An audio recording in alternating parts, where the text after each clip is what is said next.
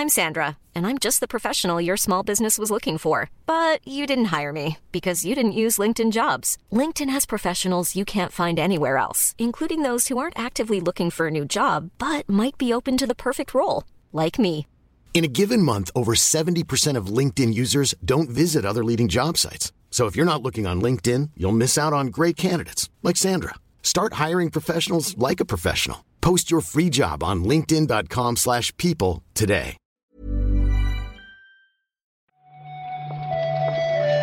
Buenos días, bienvenidas, bienvenidos a esta nueva recarga activa, la del 3 de noviembre, miércoles ya, y vamos a empezar rápido hoy porque Marta, esto no falla, ¿eh?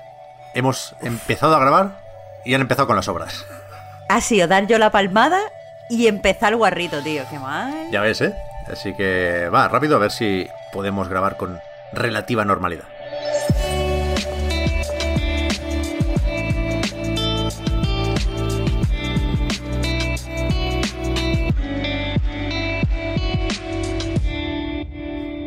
Digo lo de relativa, por cierto, y aprovecho para avisar que ayer hubo problemas a la hora de subir el vídeo a YouTube. Normalmente se hace de forma automática con una plataforma de podcasting, el Acast, pero ayer falló. Ya había pasado otras veces, nos enteramos más o menos tarde, pero hoy si veo que vuelve a fallar, lo subo manualmente y, intentaré que, que no se haga tan tarde. En cualquier caso, en Spotify, por ejemplo, si lo podéis escuchar, o si os apetece mucho ayudarnos, también en Patreon, ¿eh? patreon.com barra ¿Por dónde empezamos, Marta? Hay varias noticias y unas cuantas, quizá las más importantes de hoy, salen del último informe financiero de Activision Blizzard.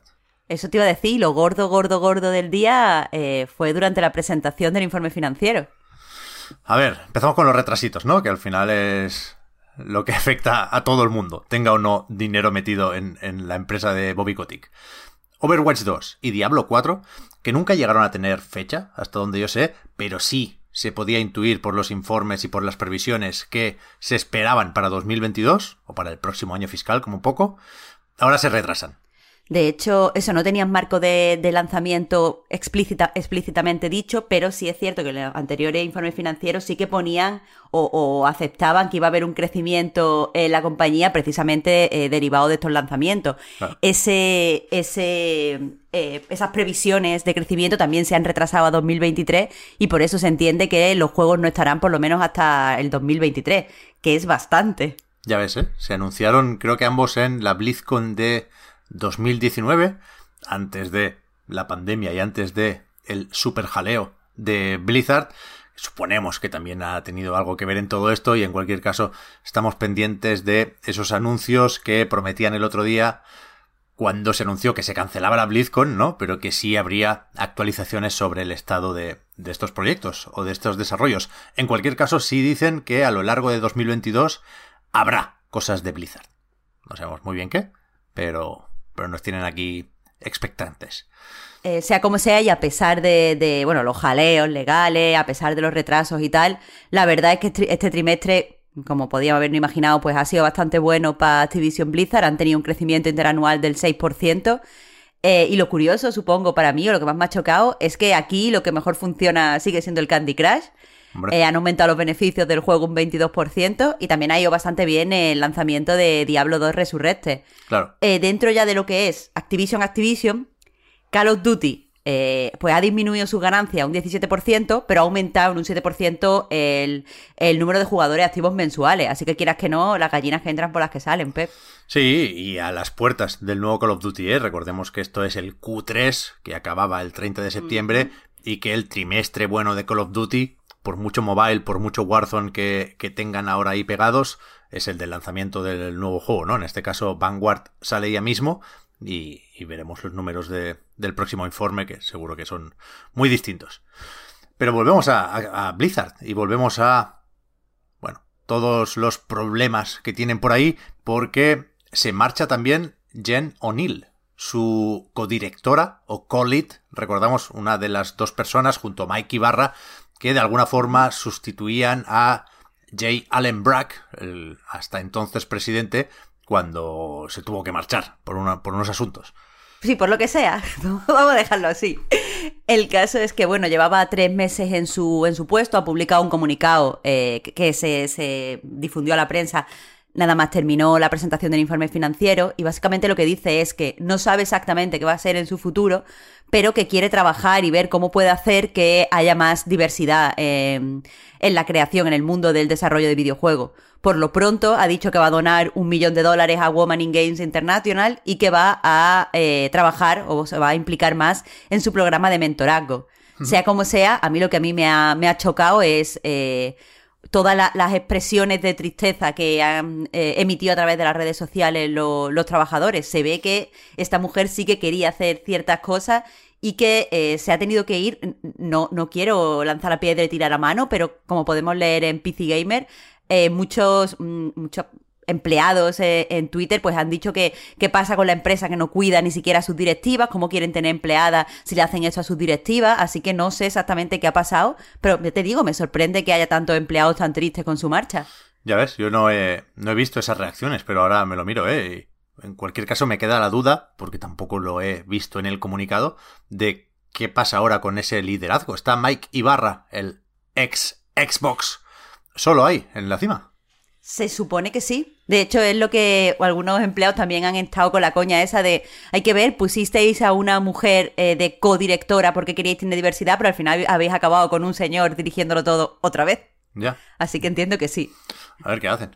Eh, y mira, nos podemos ir a Microsoft porque ayer hizo una presentación la compañía, ese Ignite 2021, para presentar, insisto, eh, estamos hablando de Microsoft, no necesariamente de Xbox, pues todo tipo de herramientas y funcionalidades y un poco el presidente Satya Nadella eh, dibuja ese futuro con, como todo el mundo, la ayuda del metaverso. Sí, la verdad es que eh, ha dicho mucho sobre nada, porque básicamente ha dicho que esto del metaverso a ellos les inspira y tienen planes para eh, pues integrar esa revolución tecnológica en el gaming, en su división de gaming.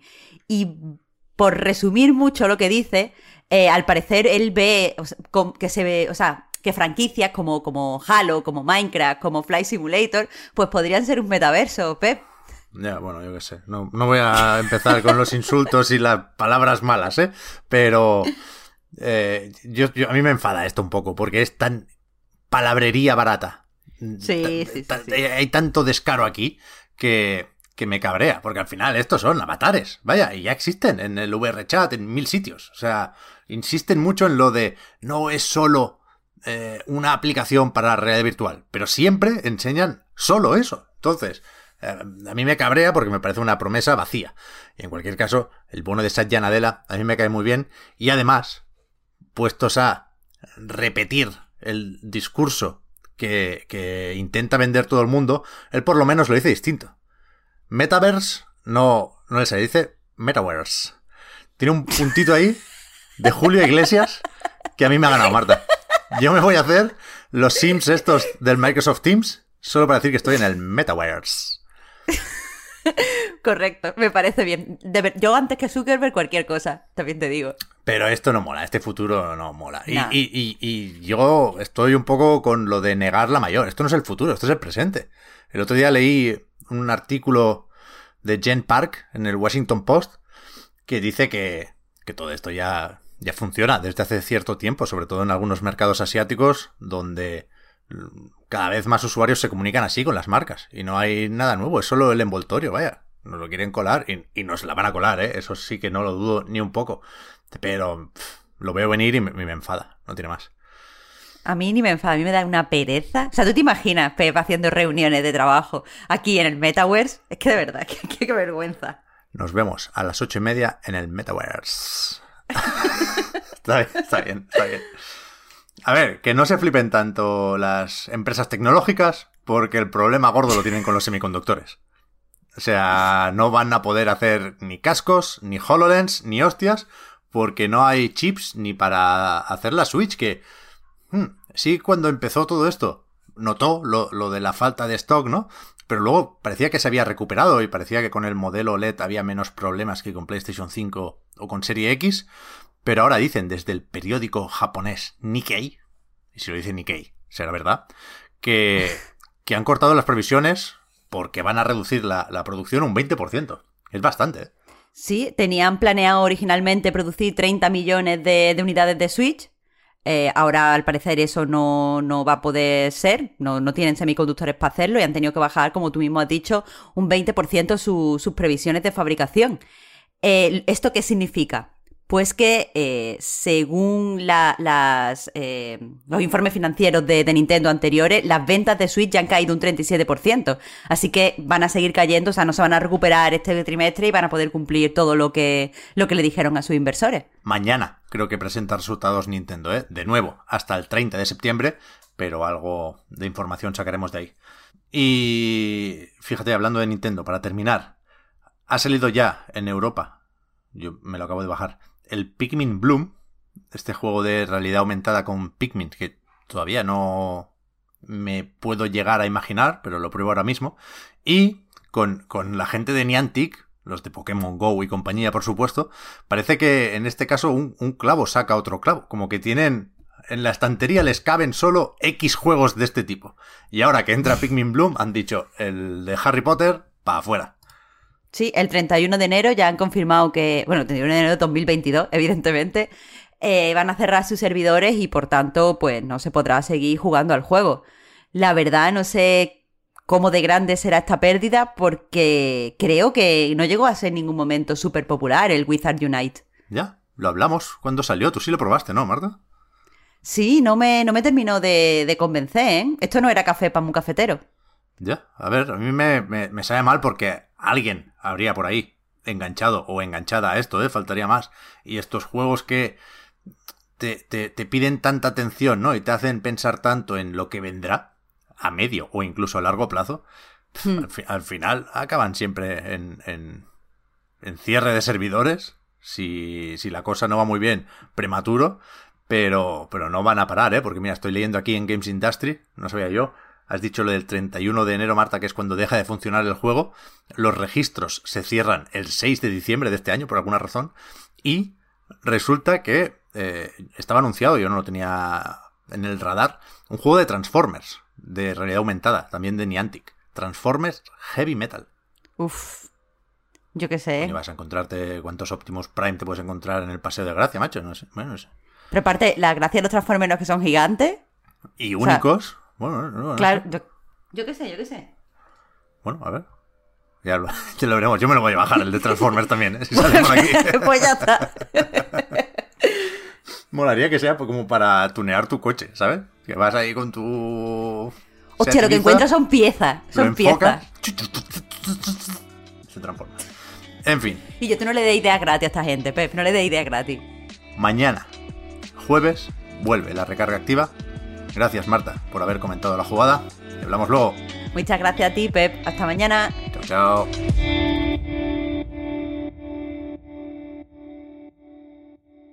Pues palmada cuando quieras. Una, dos, tres. Acaba de empezar una obra. Holy shit, es verdad. Bueno. Literalmente acaba de empezar una obra.